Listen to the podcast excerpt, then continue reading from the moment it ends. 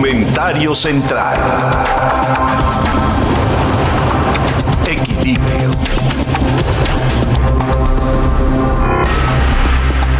Me opongo con toda la fuerza y convicción de mi ser, con todo el esfuerzo memorioso que hemos hecho desde 1988 para instaurar en el país un orden democrático y no una república autoritaria. A este insensato proyecto de violar la constitución política de México. Este insensato proyecto de violar la constitución. Ese es el resumen, esa frase es el resumen de la actitud de este régimen. El insensato proyecto de violar a la constitución política de los Estados Unidos mexicanos. Empezamos con el escarceo de un hombre que empezó desde presidente electo a violar la constitución, cancelando megaproyectos en el país a través de consultas populares, no siendo todavía presidente en funciones. Ante la permisividad de un hombre con quien pactó, como fue el presidente Enrique Peña Nieto. Tú me dejas en paz, yo te dejo en paz, no me toques a mi gente, aquí se acabó el problema. Mandas a partir de este momento, eres presidente electo, haz lo que quieras con el país. Desde entonces nos dimos cuenta de que iba en serio esta cuarta transformación. Al diablo con sus instituciones. Y vamos a hacer las nuestras. Y las vamos a hacer no en función de planteamientos generales hacia lo particular, como tienen que ser las leyes. No, vamos a hacerlo de lo particular a lo general. Y nos hicieron una ley doblada, como la ley Taibo, esta que dijo Taibo, se las metimos doblada. Hablando en términos figurados, con la vulgaridad que caracteriza a los miembros de la cuarta transformación, porque tienen que ser vulgares por definición. Y de ahí en adelante, dos años y medio de gobierno de un hombre extraviado. Ayer se vio en la cumbre climática, en su ridícula participación en la que anuncia dos yacimientos petroleros en una supuesta reunión para las energías limpias y sustentables, en donde anuncia un plan de sembrando vida que no es otra cosa más que un plan de deforestación para el recibir subsidios de un gobierno paternalista, al que insistió en entrar en ese renglón al gobierno del presidente Biden. Tenemos a un presidente que extiende el periodo de gobierno en la Suprema Corte de Justicia de la Nación para el presidente del Tribunal Superior y de la Judicatura. Ante lo propio de un Congreso arrodillado y de una posición impedida de poder hacer nada, ni meter las manos. La degradación del país es gravísima. Lo sentí estos últimos días que estuve en México, que estuve en Guadalajara.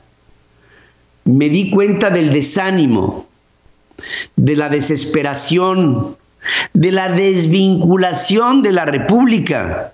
Sentía un Jalisco abandonado del centro y que como en otros tiempos, con un control absoluto desde la capital de la República Mexicana, nada es posible para el resto del país, más que lo que proponga el presidente de la República. Un hombre que sigue en su campaña populista, un hombre insensato que no tiene la más mínima capacidad de proponer algo asertivo con datos, con sustento, con planeación y con inteligencia. Y que sus seguidores jilgueros tratan de trastocar todo lo que tocan. Y están haciendo un caldo de cultivo para llegar el 6 de junio a las elecciones. Y el día de las elecciones va a ser un día nefasto, porque si pierde Morena, será un drama que llevará a México a una crisis. Y si gana Morena, será un drama que llevará a México a una crisis. El presidente de la República lo ha destrozado todo. Y creo que ha llegado a una siguiente fase. Hoy que ha destrozado al país, porque lo ha destrozado, ahora va por su destrozo personal. Así es como tienen su plenitud las dictaduras y después su degradación. Así fue Mussolini, por ejemplo. Así fueron sátrapas como el Tercer Reich o Stalin o el propio Mao, que cayeron en la sistematización de sus mentiras. Hoy el presidente está dando sus últimas patadas en el esplendor de su mandato para dar los primeros pasos hacia su decadencia. Se ha intentado todo. Hemos intentado todo para hacer sentir a este pueblo que lo que está pasando con México es una alta traición de su gobierno. Y por ello nos descalifican como golpistas y hoy les puedo decir, nos persiguen. Ayer se hizo evidente la persecución que este programa tiene, pero eso no es lo importante. Lo que sí es fundamental es que abramos los ojos. Vuelvo a hacer un llamado al pueblo de México para que vean la degradación en la que estamos inmersos.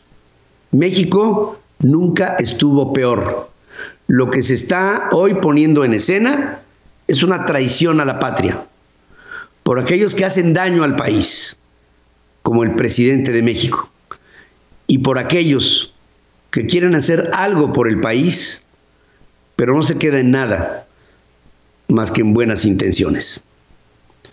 México está de pie, pero le queda poco para ponerse de rodillas. Para que tengas el dato. En Central FM, Equilibrio. Gracias a todos los comentarios que hemos recibido esta mañana.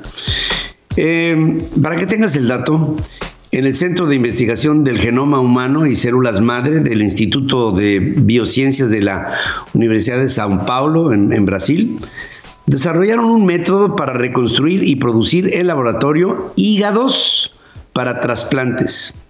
En los estudios iniciales se utilizaron hígados de rata y en la siguiente fase hicieron la adaptación técnica para producir hígados humanos, buscando aumentar el suministro de estos órganos en trasplantes médicos. Este nuevo método se basa en dos técnicas de bioingeniería de tejidos, una de descelurización y otra de recelurización, tratando el hígado de un cadáver y dejando solo la matriz extracelular sembrada con células tomadas del paciente. El método evita las reacciones del sistema inmunitario y el riesgo de rechazo a largo plazo, pues utiliza las propias células del paciente sin la necesidad de administrar fármacos inmunodepresores. Esta última parte es un desarrollo extraordinario, porque esto evita los rechazos y evita que se victimice a una, a una persona para poder con sus células aportar la base de lo que sería la creación de otro hígado. Este, creo, es el avance más importante que hasta ahora se ha logrado en el trasplante de órganos y en el futuro desarrollo de los mismos, para que tengas el dato. Para que tengas el dato, dada la alta contaminación que se registra a nivel mundial de poliuretanos, un tipo de plástico que está en todo tipo de productos y a la lentitud de su descomposición, se requiere tener materiales con esta utilidad que sean biodegradables. Por estos científicos de la Universidad Conmemorativa de Terranova, de Terranova en, en Canadá idearon una alternativa más segura y amigable con el medio ambiente derivada de los desperdicios del pescado, usando la cabeza del pescado, las espinas y la piel y las vísceras. Y este tipo de bioplástico este, reciclable, orgánico, fue presentado públicamente en un congreso de la American Chemical Society con la expectativa de que ayude a satisfacer la gran necesidad de plásticos biodegradables. La cría del salmón es una de las principales industrias en las costas de Terranova, en Canadá, y hasta ahora después de procesar el pescado, los sobrantes solían deshacerse, algo que con toda seguridad cambiará ante una nueva alternativa que se da de estos sustitutos de los poliuretanos que vendrán a ser degradables en el momento de su desecho, para que tengas el dato. Para que tengas el dato, astrónomos, haciendo uso del telescopio Murchison Whitefield Array, dispositivo de baja intensidad del centro de Australia, descubrieron un pulsar que gira rápidamente, pero rápidamente, rápido, rápido, gira, está así, como trompo, y emite ondas de radio. Los pulsares surgen como resultado de supernovas, cuando una estrella masiva explota y muere, pudiendo dejarlo como un núcleo colapsado al que se le conoce como estrella de neutrones. Suelen tener una vez y media la masa del Sol y tienen campos magnéticos de gran fuerza y el hallazgo de este pulsar fue el primero logrado por este eh, Murchison Whitefield Array, este telescopio, pero se espera que sea el primero de muchos. Este reciente descubrimiento se encuentra a más de 3.000 años luz de la Tierra y da un giro completo. Fíjate, ah, nada más imagínense esto. Es un sol que es más o menos vez y media nuestro Sol. Es un animalote. Y da una vuelta sobre su propio eje cada segundo. Cada segundo. Lo que resulta de esta gran velocidad, comparado con otras estrellas y con otros planetas, el principio de un nuevo estudio de un cuerpo que antes ni siquiera se había detectado sorpresas que nos guarda el universo todos los días, para que tengas el dato. México es impresionante, es cultura y mucho más. Vamos a descubrir los rincones de nuestro país en Caminando Ando con Jafet Gallardo. Y vamos a, y, seguimos con Jafet Gallardo para Caminando Ando y este recorrido que seguimos haciendo por el centro de Mineral de Pozos, un lugar lleno de magia, de milagrería y de mucha historia acumulada que se disfruta en todos los rincones. Y te mando un abrazo hasta allá donde, donde no sé dónde andes, pero hasta allá mero. Saludos, ¿cómo estás? Hola Pedro, feliz viernes. Hoy estoy en mi casa. Hoy estoy descansando. De, tanto viaje, pero sin embargo nos vamos a ir, nos vamos a transportar a continuar este recorrido en Mineral de Pozos porque nos quedamos a la mitad la semana pasada y es que vale la pena conocer la parte de su centro, la parte del pueblo mágico, lo que lo convierte también en pueblo mágico independientemente a la zona de minas y ex haciendas. Entonces nuestro recorrido hoy va a ir por diferentes lugares empezando por eh, la Plaza Zaragoza, que esta es una plaza muy importante para Mineral de Pozos porque sus calles, eh, o más bien sus, eh, pasillos o caminos, lo, que rodea la plaza, está hecho de diferentes materiales, materiales que se extraían justamente de las minas y con ello decidieron adornar lo que es la Plaza Zaragoza.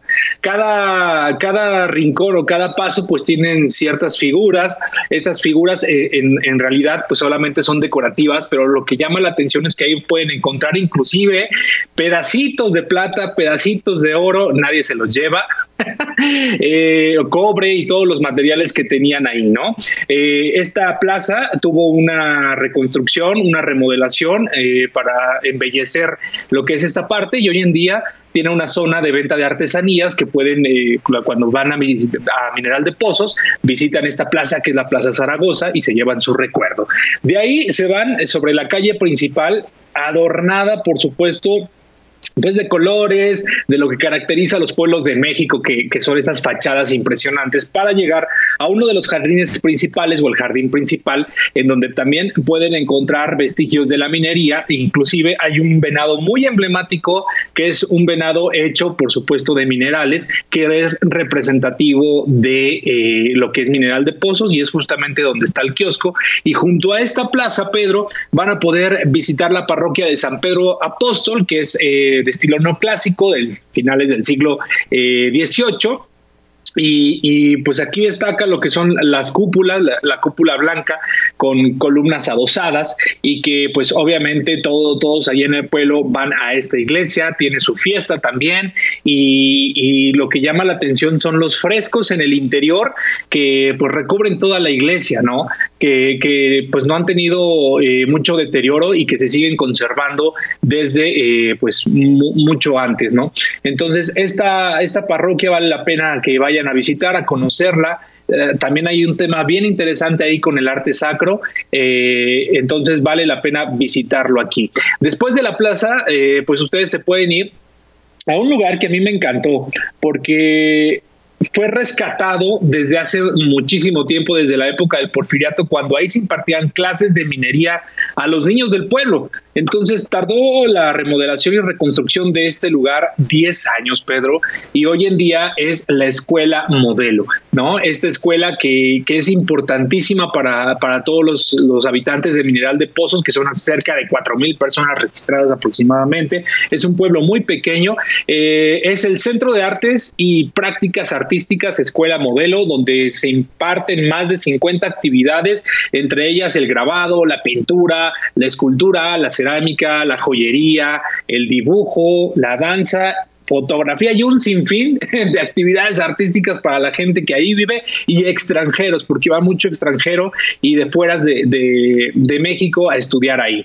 Después de, de visitar, se pueden pasar al Museo de Historia, eh, de Mineral de Pozos, donde les van a contar desde los chichimecas, cuando llega el enfrentamiento con los españoles, donde eh, llega la etapa de evangelización y lo que hoy en día es Mineral de Pozos, que por supuesto es más que un pueblo mágico. Y después de estar cansados y de relajarse eh, visitando todos estos lugares, se pueden ir a la Casa del Venado Azul, pero que es un espacio bien interesante porque está dedicado al misticismo, a, lo que era la cosmovisión los pueblos prehispánicos. Ahí te van a enseñar a hacer instrumentos prehispánicos, Pedro. Te van a, hay clases, hay talleres y hay sesiones, eh, obviamente, de, de equilibrio con el cuerpo, con la naturaleza, con estos mismos instrumentos a través de los sonidos, a través de la acústica y la música, te van llevando y transportando a la paz interior que todos tenemos, pero está basado este lugar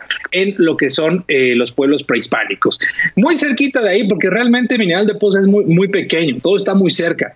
Nos podemos ir a un campo de lavanda, un rancho de lavanda, donde te van a enseñar acerca de su cuidado, de su cultivo, y lo mejor de ahí es que todo está hecho de lavanda, desde la comida, que tienen, eh, pues obviamente sus recetas con lavanda, cerveza artesanal con lavanda, eh, obviamente jabones y todo lo que tiene que ver con el cuidado personal, pero en este lugar te van a enseñar e inclusive te puedes quedar ahí a dormir, a pasar la noche para pasar un fin de semana inolvidable. Y si todavía dices, híjole, me faltó descansar, me faltó estar más tranquilo y relajado, ¿qué te parece un spa de cerveza? Que también en Mineral de Pozos lo van a poder tener. Eh, es una sesión bien bonita porque la pueden hacer en pareja individual o con los amigos.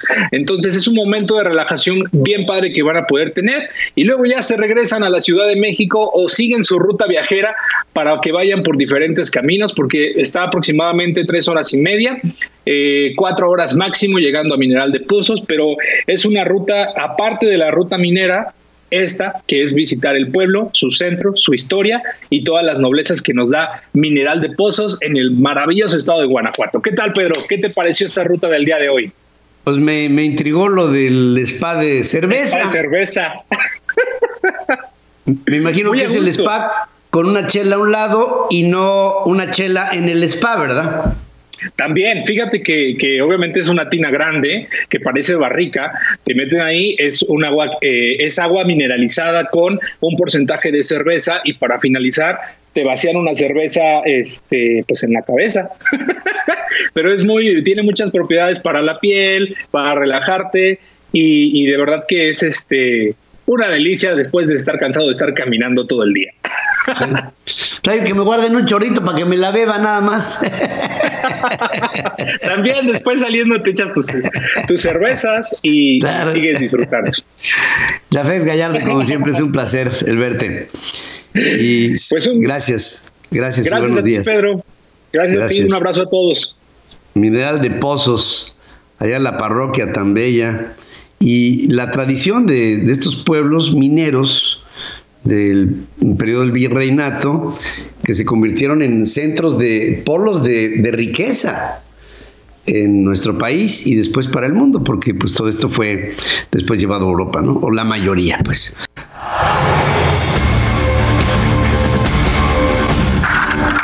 La humanidad también sueña en colectivo. Hablemos de cine con Ricardo Colorado.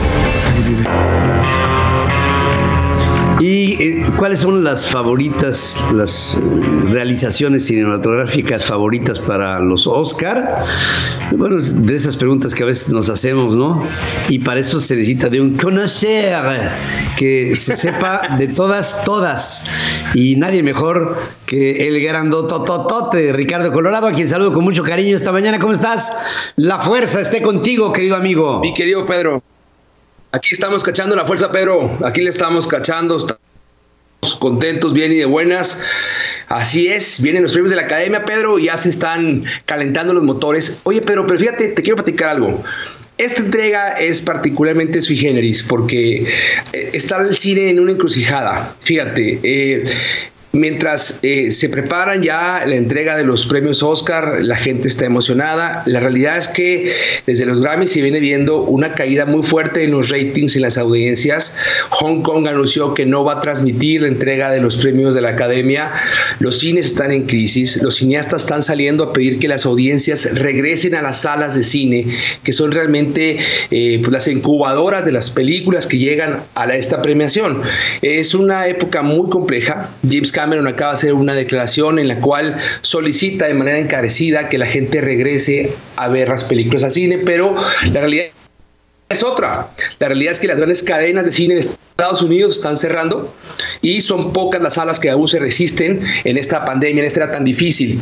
Pero ¿cuál es la importancia, Pedro, que tienen los cines o la vida de los cines en esta entrega? Bueno, pues es que las películas eh, tienen un foro natural, que es la pantalla grande, y todo el tema de la premiación, también hay un tema económico, es llevar a las audiencias a las salas y generar una ventana más de recaudación. Eh, ante esta situación tan incierta, yo creo que lo que vamos a ver en la entrega de los Oscar es una eh, petición encarecida para que la gente regrese a las salas. Y para muestra un botón, fíjate. ¿Qué nos espera? Pues mira, nos esperan eh, varias cintas que están nominadas, de las cuales vamos a hablar brevemente, pero lo que vi y lo que priva en esta eh, nominación es que hay cinco eh, óperas primas eh, o de segundas producciones, vemos nombres de desconocidos, muchas películas que son realmente de arte o de género, eh, no alcanzan a entrar en el streaming comercial. en la historia de los Oscar, Pedro ha habido solo cinco mujeres nominadas a llevarse la estatuilla como mejor directora. La única que se ha llevado es Catherine Bigelow por The Hurt Locker. Y ahora, pues tenemos a dos mujeres es que esa es la buena noticia, posiblemente la que se lo lleve, yo creo va a ser Chloe Zhao por Nomadland. Las producciones nominadas a Mejor Película, Pedro, te decía, son como de cine independiente, muchas estrenaron en plataformas como El Juicio de los Siete Chicago en Netflix, Sound of Metal en Amazon, Mank, que se estrenó también por eh, Netflix, y Nomadland, que se estrenó este, por Disney Plus. Ya a partir del 30 de este mes ya la pueden ver ahí, en México. Eh, las películas que suenan, Pedro, para llevarse el galardón por mejor película son las siguientes. Yo creo que está El Juicio de Chicago, que esta cinta se basa en hechos reales. Es una película sobre activismo.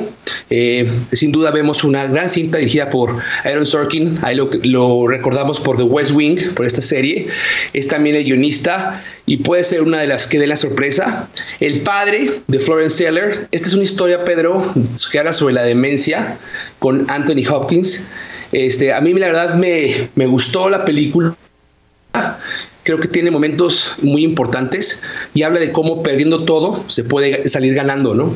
Eh, otra película que está entre la lista, Pedro, para llevarse la estatuilla como mejor película es Judas y el Mesías Negro de Shaka King habla básicamente sobre la temática de Black, Black Lives Matters. Esta es una cinta que nos cuenta la historia de un ratero de poca monta que se infiltra dentro del movimiento de los Black Panthers para acabar con su líder, una historia real, dura, pero que tiene mucha vigencia en el contexto actual, eh, sobre todo discriminación. Mank con Gary Oldman, esta es otra de las cintas que está en la, en la terna a mí para llevarse el Oscar. Tiene muchas posibilidades, es una, es una historia pues, de arte conceptual, pero que retrata básicamente el tóxico teje y maneje de la industria cinematográfica en Hollywood y es un hombre a la casa de su integridad. Eh, son estos, planos grandes al, al, en gran formato, a la usanza del Hollywood de los años 50, 60. Eh, es un cine de arte, realmente hay una propuesta importante por Charles Dance. Yo te voy a recomendar una cinta, pero que vi, que me gustó, que es Minari, es de Lisa Chung. Esta cinta nos habla de un sueño americano de los años 80. Es una tragedia familiar habla de la dificultad del ser, Pedro. Es una historia de lucha, eh, básicamente, y de cómo en familia las penas son menos. básicamente, está nominada como mejor película extranjera también, pero el tema y es que es una producción americana que, y la cinta está en coreano.